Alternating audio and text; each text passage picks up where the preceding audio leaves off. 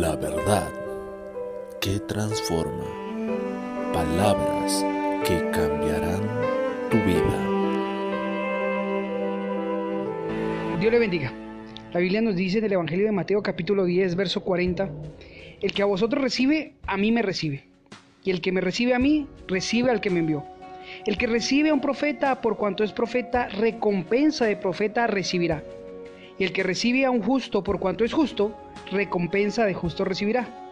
Y cualquiera que dé a uno de estos pequeñitos un vaso de agua fría solamente por cuanto es discípulo, de cierto os digo que no perderá su recompensa. Es tiempo de entender que la obra de Dios necesita apoyo. Es tiempo de comprender que la obra de Dios necesita recursos humanos, físicos, económicos para poder desarrollarse a nivel mundial como el Señor así lo mandó. Él nos dijo que fuéramos al mundo a ser discípulos a todas las naciones.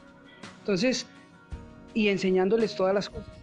Animo a todos en este momento a que recordemos esto y nos unamos a ayudar a que el Evangelio corra y que el nombre del Señor sea glorificado y que Cristo sea conocido para que el mundo sea salvo por medio de la fe.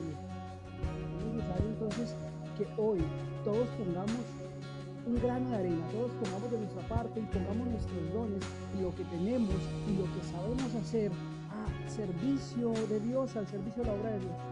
El contexto de lo que acabamos de leer habla de que eh, persecuciones a causa de la predicación del Evangelio, que la mies es mucha, que habrán divisiones, que habrán conflictos por causa de la verdad. Y esto no lo podemos desconocer en este tiempo de maldad, de conflicto, donde la injusticia reina en muchas ocasiones, en muchos lugares, ser justos, llevar la palabra, mostrar al Dios justo, a Jesucristo, a la verdad que trae libertad al mundo, no es un mensaje que todos quieran recibir y que es rechazado en muchas ocasiones. Pero nosotros, los que conocemos, hemos conocido la verdad y que hemos practicado y experimentado el poder de la renovación, tenemos que ya poner en obra lo que sabemos y lo que tenemos de Dios en nosotros. Es tiempo de ayudar y apoyar a los que están sirviendo en el mundo entero. Empieza por tu congregación. Empieza a servir con lo que tú tienes y con lo que tú eres en la iglesia. No somos perfectos, pero Dios no usó siempre gente perfecta. Usó gente imperfecta, la tomó, la formó y aún en muchas ocasiones en plena formación la envió y le enseñó en el camino. Pero estuvo con ellos.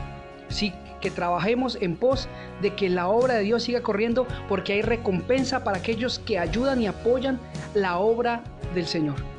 Bendice a los que están sirviendo, bendice a tus pastores, a los líderes, a aquellos misioneros, oremos por ellos, invirtamos en la obra de Dios porque eso va a traer mucha bendición y la recompensa que tendrás será por generaciones.